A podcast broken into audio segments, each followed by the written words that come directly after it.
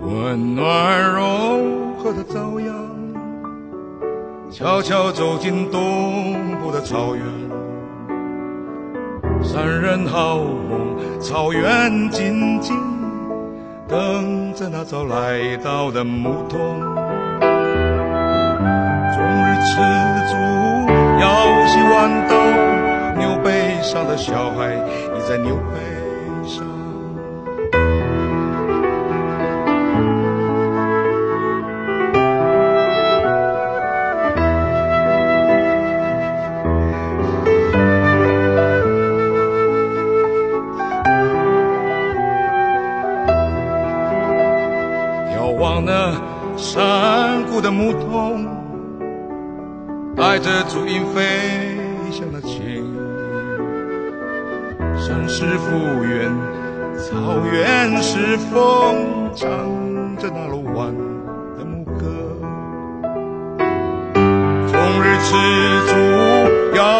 腰系豌豆，牛背上的小孩藏在牛背上。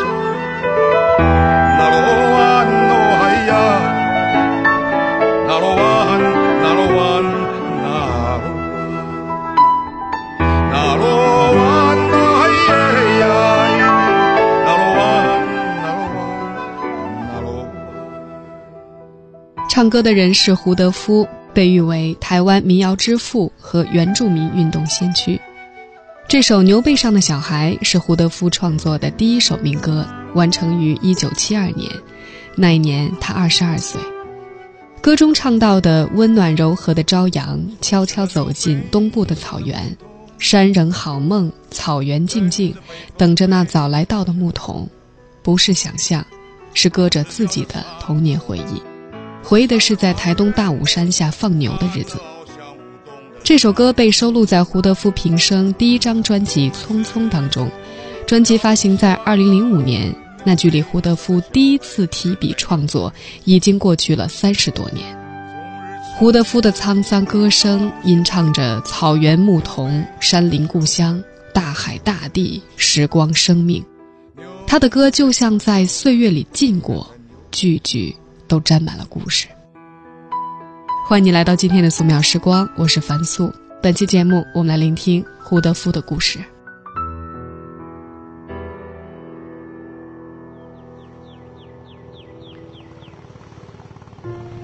作为歌手，六十四岁的胡德夫显得另类。他出道至今仅仅发行过两张专辑，却被龙应台称为台湾文化史的标志。他的音乐旋律、编曲和配器都很简单，几乎就是钢琴加人声。但是蒋勋形容他的歌是台湾最美丽的声音。他的歌里从来不见青春男女的情爱，唱的东西和综艺流行无关。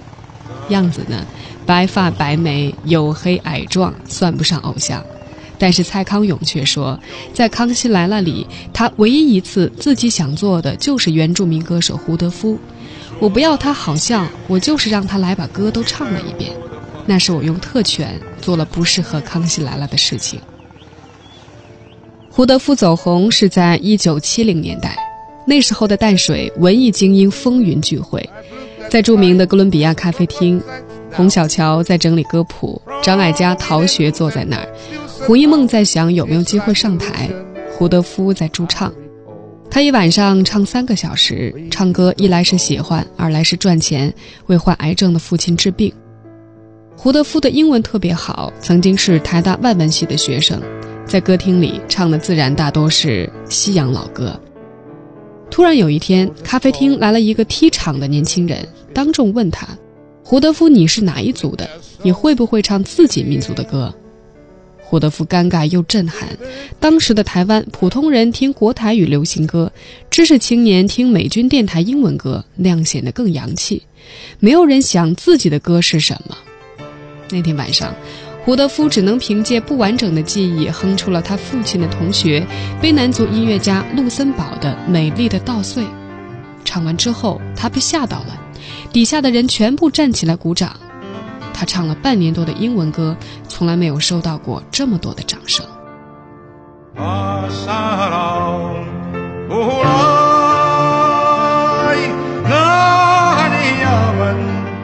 那个踢场的年轻人，就是后来大名鼎鼎的李双泽。他的这一质问，开启了一个时代，一股台湾本土音乐创作热潮由此掀起。他深远影响了台湾乃至整个华语乐坛，历史上称他为现代民歌运动。我是一个民歌手，给我一个，给我一个。运动的掀起跟台湾面临的国际和政治环境有关。一九七零年代，保钓运动和被迫退出联合国，加剧着人们对我是谁、该往何处去的困惑。另一方面，台湾顶层民意机构解禁，开放增额立委选举，党外人士开始日益组织化办杂志，逐渐挣脱长期军事戒严体制的捆绑。这样的气氛影响到文艺界。新时代的文化人开始凝视脚下的土地，在文学上出现了书写台湾乡土现实的乡土文化运动。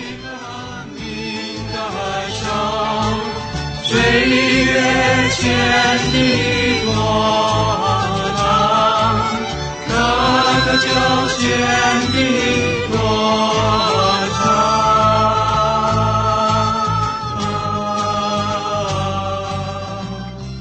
就是在这种台湾民主运动和文化改造的交互震动下，李双泽们说：“我们要唱自己的歌。”一九七四年，胡德夫举办《美丽的稻穗》演唱会，在那里，杨贤第一次公开发表《乡愁四韵》。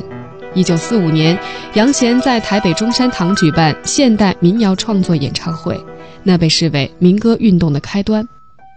一九七六年，在淡江民谣演唱会发生了著名的可乐事件。李双泽拿着可乐瓶走上舞台，怒吼：“我们应该唱自己的歌。”风起云涌的新气象影响了后来的罗大佑、李宗盛、侯德健等一代歌手。不同于后来几年风行的校园民歌对年轻人梦想和忧愁的表达，胡德夫、李双泽等人希望他们的民歌好像美国民歌一样，体现青年对社会和时代的思考和介入。于是，他们开始实践民歌的原始意义，走向民间和人民。一九七六年，李双泽修改了诗人陈秀喜的作品，写下了著名的《美丽岛》歌曲，对台湾、对乡土有着朴素的礼赞。但这个台湾的概念并不和中国对立，所以他们同样唱着蒋勋作词的《少年中国》。后来的故事向着大家预想不到的方向发展了。一九七七年，二十八岁的才子李双泽还没来得及为《美丽岛》录音，就因为救人而消失在淡江的海边。胡德夫和民歌运动的另外一位唱将杨祖俊连夜录下这首歌曲，在李双泽的告别仪式上播放。歌曲很快传唱开来，党外人士从歌曲中得到灵感，将一本党外杂志取名为《美丽岛》。一九七九年，改变台湾历史的高雄美丽岛事件爆发，这首歌被当局认定是台独歌曲，从此遭禁，在所有的公开场合消失。胡德夫和杨祖俊自然也成为问题歌手，遭到封杀。他们一再重复的叮咛，不要忘记，不要忘记。他们一再重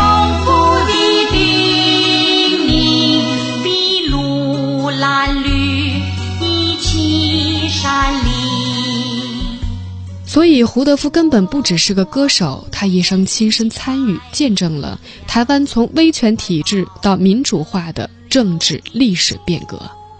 二零一四年十一月十号，胡德夫六十四岁生日这天，我在香港采访了这位台湾音乐界的传奇，听他亲口跟我讲述了那段激荡的历史。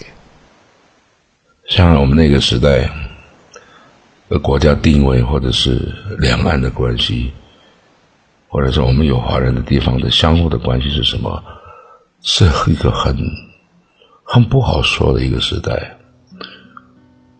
那么对，其实，在各个地方对自己的所生存的土地上的许许多多的的状况，都有不同的那种心里面的有很多的话想说出来而说不出来的话。但是那个时代，居然会有人写，像蒋勋他会写《少年中国》，来来来来表达我们那个时代对那种梦想共和国的那种那种那种乌托的那种那种最大的期待，就是这个大地的人民，其实就是老师，这大地就是学校的那样的一个情怀。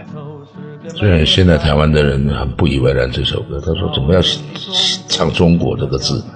但是我觉得他们不知道历史是这样在走的，历史上的科技是这样的，它的刻印是这样子。哎，我们都是中国那个时候，但是，但是我们到底要听谁的？要听我们要听哪哪一种的那个忠孝仁义仁仁爱信义和平，在书上读完就算了嘛？那么人跟人，呃，那那未来的中国在哪里？那以前的中国是什么？你要指出来那。蒋勋就就那样子那样子几个字在就就写的，对古老的中国，他也对不对？没有乡愁，没有什么少年的中国也没有老师，没有学校，最后就是知道大地和大人民。那样的一个东西，呃，在现在的年轻人听起来，我觉得听不懂，但那那在我们那个时候是震撼的。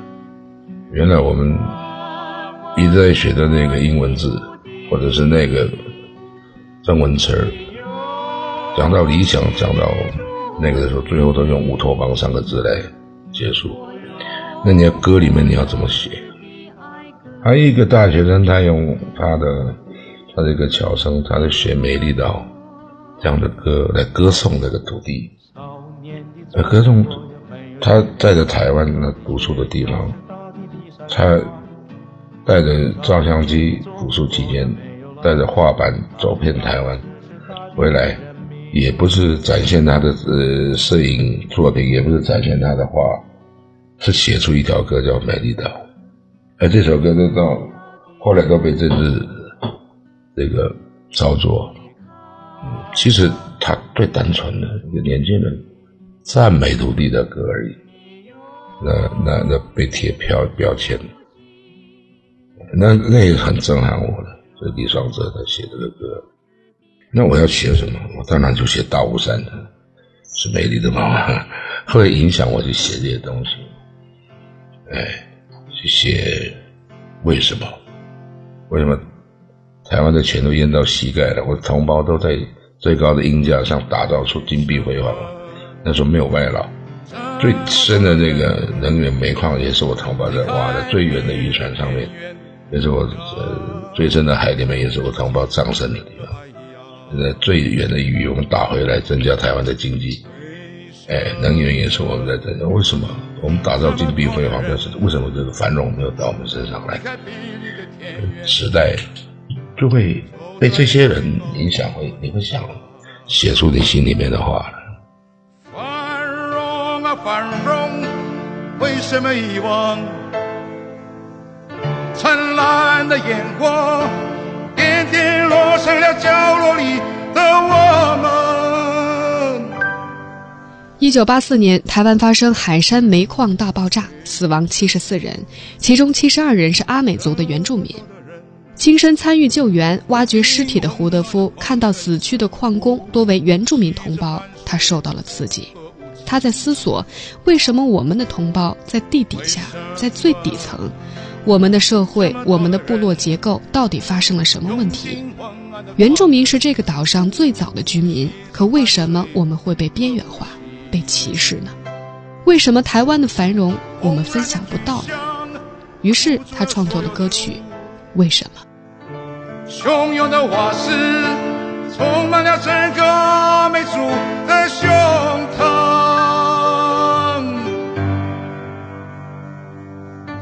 风起云涌的台湾社会运动少了原住民的参与是不完整的。胡德夫说：“八零年代台湾虽然在慢慢的开放，但还是感觉不到民主。台湾那时候只有一个国民党，党外作家编辑联谊会在那个时代是唯一的反对势力，他是第一个加入的原住民，做少数民族的召集人。一九八四年，胡德夫参与创立台湾第一个为原住民争取人权的团体——源权会，推动了证明运动、还我土地等运动。每一项运动都是漫长而艰辛的拉锯战。比如，证明运动从一九八四年发起，诉求是更改山地同胞的用法，恢复传统人名、部落地方命名等。直到一九九四年，台湾宪法才增修条文，终于把山胞修正为。原住民成为社运领袖的胡德夫，生活从此不安稳，成为当局重点盯防对象。一位国民党高级专员专程到台东部落找胡德夫的母亲，他拿出五百万，让母亲劝劝儿子不要提原住民的事，拿政府的经费做做山包福利会就好。母亲回话道：“我的孩子是用地瓜和芋头养的，不用这个钱。”对方转而威胁要抓你儿子去绿岛。母亲更加平和了。我儿子在台北，我看不到；我在太马里这边，天天看得到绿岛。你最好把他关到绿岛去。这时候的胡德夫会想起在淡江读中学的时候，母亲对他说的：“你是一个被赋予梦的人，我们家族的梦在你身上。”他之后的音乐作品也深深地打上了时代和土地的印记。就是我感觉，就以前像你们那个年代的人，大家都是做的一种大梦。我记得你在一席是吧？做的大梦，敢做大梦了，都是动不动就是我要当领导人的那种梦想，是吧？你自己说的，在台大上学的时候，外文系的跟法律系的关系很好，法律系的就是您这届的马英九，最后终于梦想成真。但是其他同学也是敢做这样的梦的，可是现在的台湾年轻人感觉。就是追求所谓的小确幸，是吧？就是小幸福，就感觉是活在一个小时代里面。就是你们当年是一个大时代里面，是不是？这种艺术或者流行音乐，它完全是受到这种时代的影响，所以小时代里面它根本出不了大作品。嗯，我想是也从自己对音乐、音乐启蒙上面的一些素材所影响到的，比如说。李商者他也说 Bob Dylan 受很多人的影响，但是我是也受这些影响，我也受更早的这个 Negro 被压迫的时候的声音跟呃 Dr. King 受的影响，因为我自己本身也是属于少数民族啊，在台湾被对待的那个样子，对，所以那你说马英九当总统，其实其实最不敢有大梦的就是马英九，因为他大学一毕业就在总统旁边，他怎么敢当总统啊？对不对？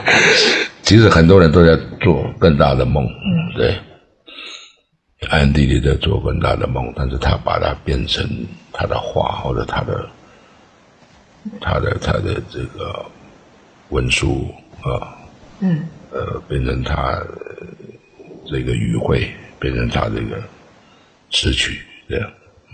您当年的梦想是什么？我当年的梦想，这小小一个梦想，我觉得我英文说的很好。那我英文成绩也非常好，我也是第一志愿考上台大外文系。我在想，那时候这个台湾国家正面临的那个外交环境也不是很好，因为这个那时候是很动荡的时候，国际关系。那么我们的外交在国外都很吃瘪。我当时在想，哎，我是不是去当个外交官呢？那时候。哎，也没想到这路走不出来的，当外交官的人，因为我连学校我都都没有读好，没有读完。我还要后来要照顾爸爸，我因为爸爸生病，我还要去去找多一份的这个意外的工作，呃，那就是当个歌手啊，当一个走路唱歌啊，二四六可以去，其他白天我还上班呢。嗯，这样去，所以在那个时候我们。对家庭的那个，因为只有我要来负担这个家庭的时候，也不会躲开的哦。就像后来原住民的情形到那样子惨的时候，我们也读了一点书，也不能避开一样，也是要去做啊。对，嗯，当时就是觉得自己外交官的梦似乎就很难完成的时候，心里也会感到失落的吧？你不会。后来，后来我我我唱民歌，大家也认识我了以后，我有一次跟那个夏迎清教授，跟我差不多年纪的，在主持一个节目，在那个在世贸中心的。那么我们两个是主持人。那一个介绍主持人的人先出来说：“我介绍两位，一位是哈佛大学的夏迎清教授，在福大的夏迎清教授，呃，哈佛哈佛大学生的毕业的，啊，博士啊，夏迎新博士，哈哈佛 University 这样。那第二个我介绍胡，我说你不要介绍，我自己介绍。我说我是胡德夫，我是 Half University，Half，对，我是 Half University，大家觉得。”那个，对，笑一笑就过去了。嗯，对，你是哈佛，呃，我没有说哈佛又怎么样，我没有这样说。但是，但是你有你的成就，我虽然我梦想没有照自己那样的走，那那这一份也不一定是你的梦想，对不对？我是说，像隐形，他可能喜欢其他的东西，但是读书就往这个地方一直读过来，对不对？对，对我也问他，你是本来有没有想当歌手？对，那我说我误打误撞，我很意外的就变从意外歌手变成正式歌手，在在在大家前面。那其实哪一条路像我的歌一样，一会儿东一会儿西，是你你你你走那样的也是人生里面也是一条歌，走这样也是一条歌。人生啊，就像一条路。一会儿西，一会儿东，匆匆匆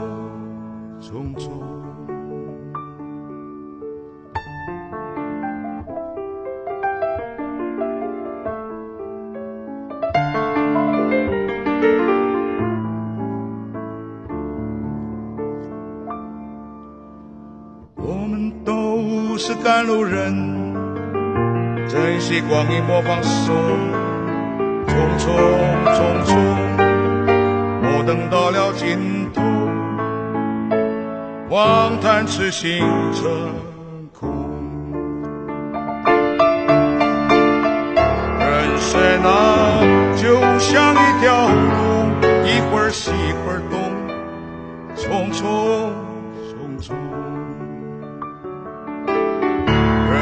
那，就像一条路，一会儿西，一会儿东，匆。匆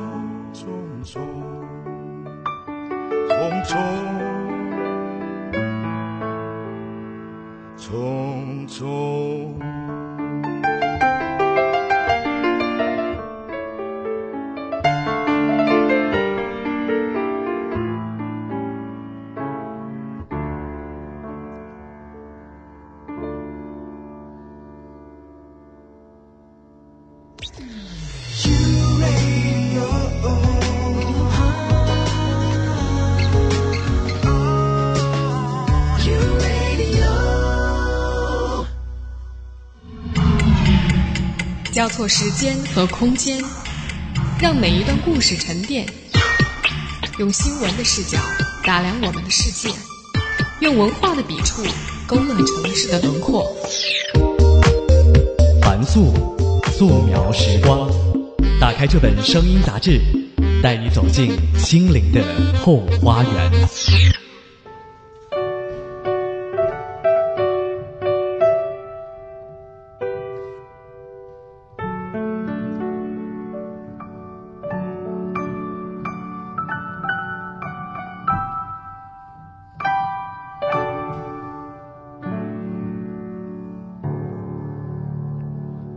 最早的一件衣裳，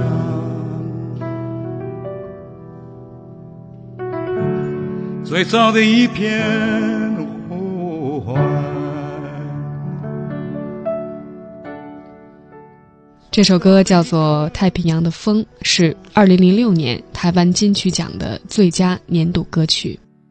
胡德夫凭借着这首作品拿下了当年金曲奖的最佳作词人奖。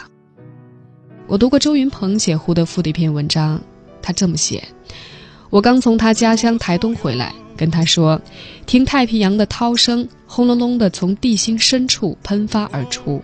站在海滩上，仿佛千万座装了轮子的大山迎头撞来。”他笑答：“那是他的胎教之地，母亲在太平洋边怀上了他，他的血管里流淌着海水，太平洋是他的启蒙老师。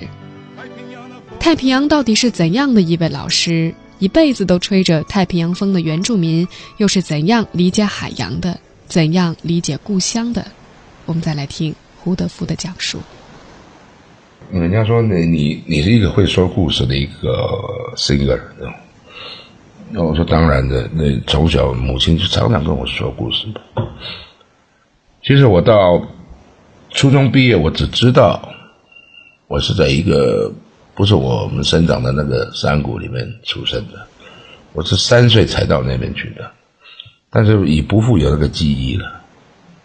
但是我每次放假回去，从台北回到台东的时候，我妈妈就会跟我在山上啊，就煮饭啊、吃饭啊，或者是跟我闲聊，她就会讲到一段，然后等下又补那一段，又以后过几年回来又说啊。他说：“你的出生大概是这样讲，就是，呃，那个出生我就在港口边，所以我的祖父从南边八十公里来帮我捡鸡蛋，然后给我洗澡。因为我是那个我爸爸第二个儿子，而最大的是我哥哥，他眼睛看不到了，所以他们等待有一个儿子出来很久了。我跟儿子等了十八年才轮到我出生，所以。”所以我祖父就特别那个心疼我。那从从卑南这个地方，他面向常常面向这个我婴儿的时候，就常常就是我妈妈听我祖母讲的，说这个祖父就常常望着北边就说啊，新过新过这样叫我，新过就是新港这个地方，新港。所以原来我的小名就叫新港。哎呀，我这听着很感动啊！这故事，妈妈就讲到这边。那过几年，她又告诉我，她说：“新港，所以你知道，你说你这个脸呢，那个海风吹了很多，你知道吗？小时候，因为我常常带你去海边的，我们在海边吹风啊什么的。啊，有一次哦，大台风把我们的房子吹也掀掉了，我还抱着你跑啊。”就跟我讲，反正就讲我在这个时候小时候海体就在这个地方出生的事，就讲了很多。他越讲我就越想，那我就是一个港口了。那这个我假如是叫新宫，我就是那个港。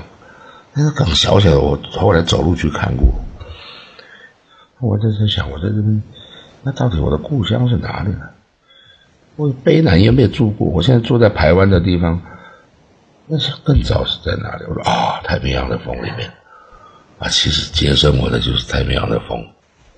那你你越想，你就越飘，你就越知道世界越来越大。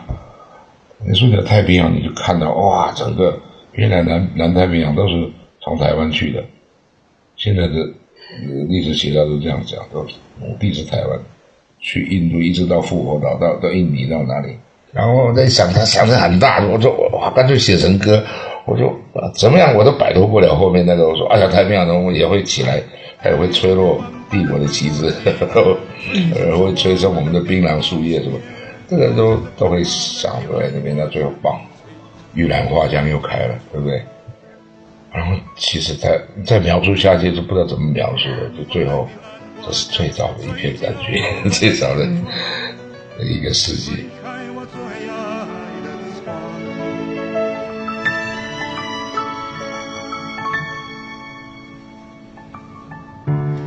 太平洋的风啊，徐徐吹来，吹过真正的太平。太平洋的风徐徐吹来，吹过真正的太平。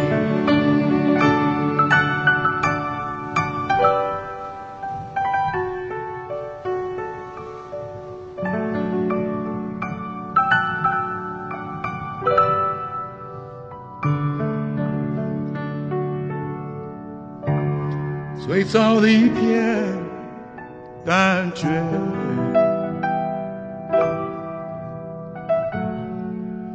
最早的一片世界。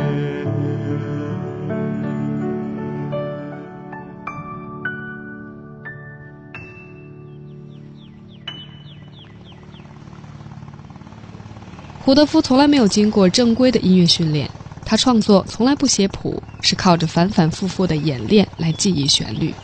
弹琴呢也不看谱，他说澎湃的时候我的指法都是不对的，但是管他呢，就像海风起，海潮涨，没有对错。我弹不了对的东西，我只弹我自己的东西。胡德夫相信自己身上的音乐天赋来自于他的部落，月圆之夜。部落族人会聚到广场上，升起篝火，唱歌跳舞，分享食物。每当部落里有人结婚，有人当兵，大家都会聚到一起。部落的老人会酿小米酒，酒糟挤出来盛在钵里，胡德夫就和几个小孩趴在钵旁边偷吃，吃到酩酊大醉，看着族人在火光下跳舞，躺在地上，古谣就这样灌进他的耳朵里。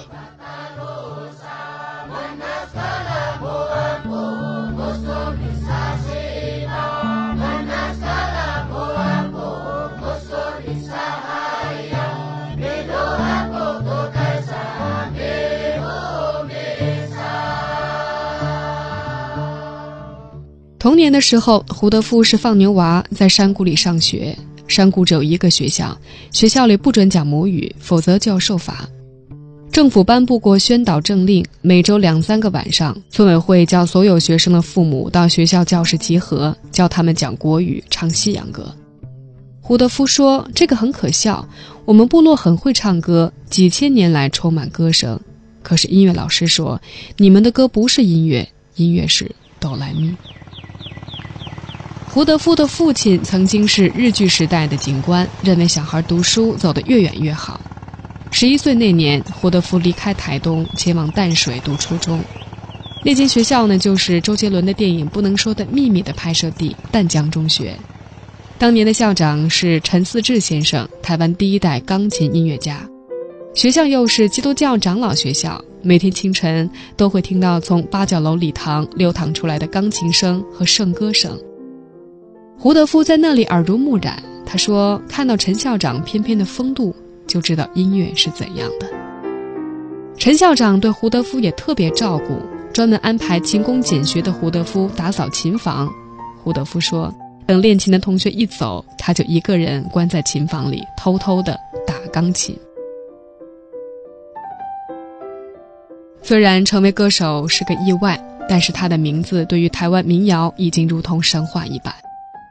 二零零五年，台湾民歌运动三十周年，为了纪念他，台湾乐界举办了一个盛大的音乐会，罗大佑开场，胡德夫压轴。命运流转，当年的民歌运动三君子的另外两位都已经离开了舞台。李双泽一九七七年意外早逝，杨贤一九八二年远走美国，现在的职业是中医针灸师。还在唱歌的胡德夫，多少显得有点孤独。好在呢，如今能够听懂胡德夫歌的人越来越多，横跨不同的时代。就在十一月十一号，在光华新闻中心的音乐沙龙上，我看到了许多跟我同龄的观众席地而坐。在那晚的音乐会上，还有一个场景让人特别动容：一位看上去像是九零后的台湾女孩，在提问环节对胡德夫说：“我爸爸也是原住民，他很喜欢听你的歌，也常向我说你的故事。”今天我终于见到你了，我可以握握你的手吗？胡德夫向女孩走去，不但大手握住了小手，还给了她一个深深的拥抱。女孩、胡德夫和在场的很多人都流泪了。台湾广播音乐人马世芳在《民歌嘹亮的一九七零年代》中写得好：“生命中残酷的磨难，却让胡德夫的歌声与琴艺熟成了。”也因如此，他的音乐同样能够打动两岸的年轻一代。也许他们当中的很多人对四十年前的遥远时代几乎一无所知，但是胡德夫的音乐给了他们认识的窗口。可是，也许当年的歌者怎样都想不到，音乐会用这样的方式回应此刻的现实，正如他们当年无法预见歌曲会被毫无逻辑的贴上政治的标签。您的歌很多时候被在社会运动里面大家传唱哈，您怎么看流行音乐跟社会运动的关系？歌曲呢，它进一步去刺激或者去推动了这些社会运动，还是因为有社会运动，又使得这些歌似乎更加的有内涵和爆发力？你怎么看这两个关系？包括后来反核的运动是吧？两种东西，一种是有不好的事情发生，才有才有很有力量、很好的歌产生；那一个是带着很好的心，带着很好的这种那个是。想法，然后忧虑很多的事，忧虑这个世界或者他的土地上很多的事，而写出会变成运动的歌，推动人的心的歌。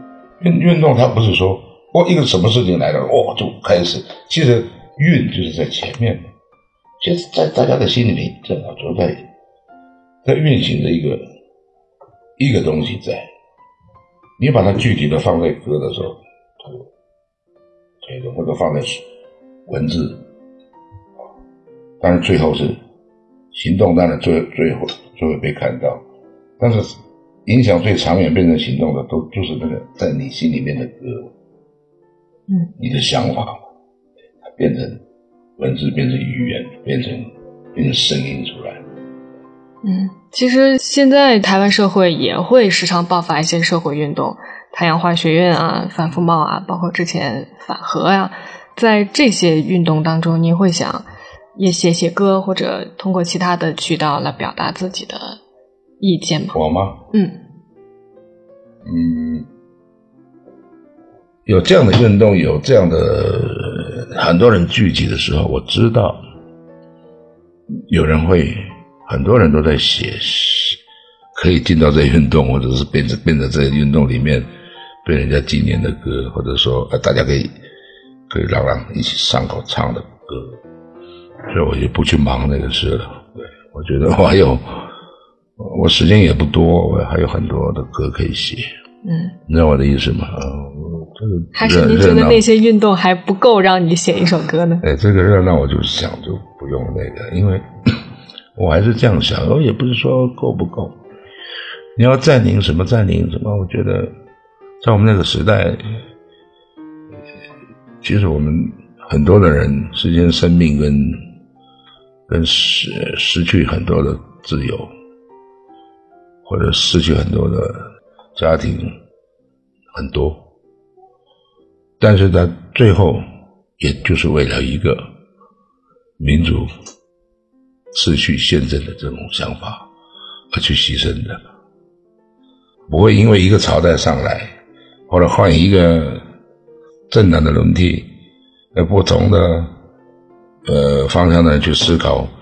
但是这个究竟是你的土地、你的你的国家是一体的东西的时候，你不能在这个朝代呃呃说哇我我我是多么这样子。呃，维护这个东西，然后到这个朝代换了另外一个人主任的，你说啊，我在讲台湾的问题了啊，然后我说啊，那那那那我就可以去就把什么地方就把它就做这样的攻击跟占领。我在讲台湾的立法院，这样子的。那其实我们曾经也聚集一百万的人，我但是我们坚持那几个人，我也是发起人之一。坚持不可以去占去占这种地方，因为他坏就从里面把它改掉。啊，那那他这个东西是，你不能说民进党上来了，哦，那那那就 OK，啊，我照样可以占领。是国民党的时候，那反过来讲就我就我就来占，不能这样子。这个东西是很多人。花了性命去维护的，以前去争取的，我虽然有一百万人在后面，一声令下，什么都干掉，但是我我们我们没有那样做，可以的时候，因为因为那样子摧毁自己的理想。那个时代就是这样，我们我们经过那样的时代。嗯，但是这样的声音好像不多，在台湾社会，是不是？甚至有一段时间，大家不敢批评学生。这是撕裂吧？哎，大家各据一方，他就嗯，所以慢慢的，我想，我也唱撕裂这个歌。哎，但是不是讲这种完全的撕裂，是人们开始在说你是谁，我是谁的时候了。那现在处在一个撕裂的状态，音乐可以有一个弥合的作用吗？你想过？绝对有。嗯，怎么做呢？你看吧，梅丽岛就在做这个事，还在做这个事。梅丽岛这个歌，对，它是最高公约数。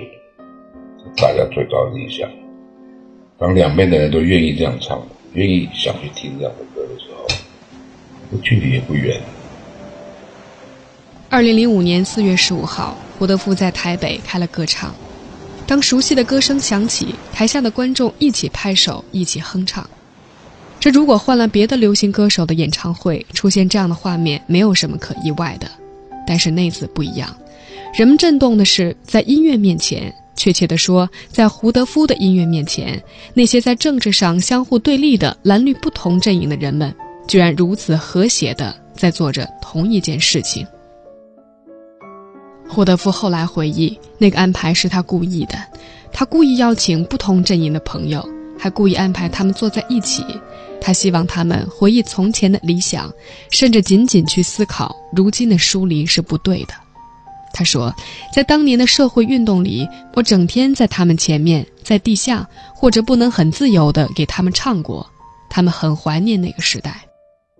我演唱会唱的歌曲就是那个时代的作品，也是对一个梦想共和国的看法，是我们年轻时代的理想。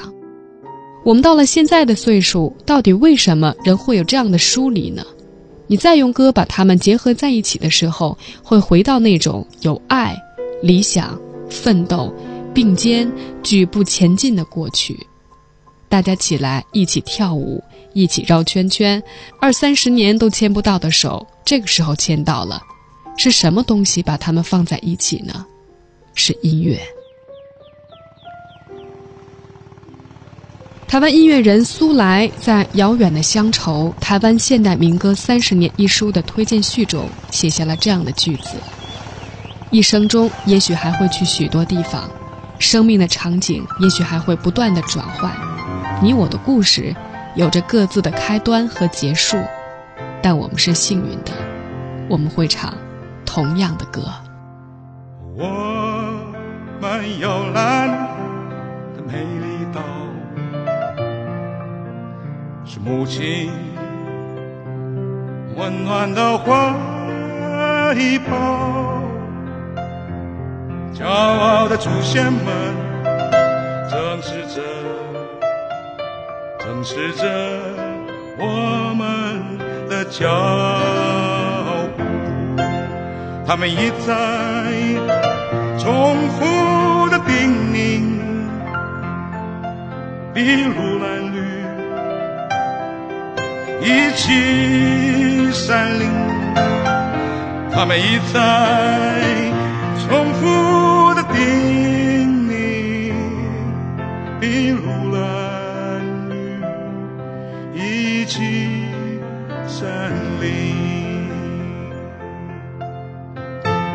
感谢你收听本期的素描时光，我是樊素，在香港祝你平安快乐。有什么想说的，可以在微博、微信上找到我。微博是凤凰 U Radio 中横线樊素，微信呢是 Ivana 凡 I V A N A F A N。我们网上再见。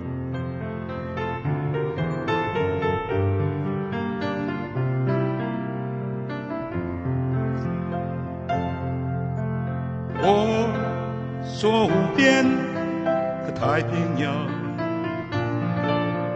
怀抱着自由的土地温暖的阳光照耀着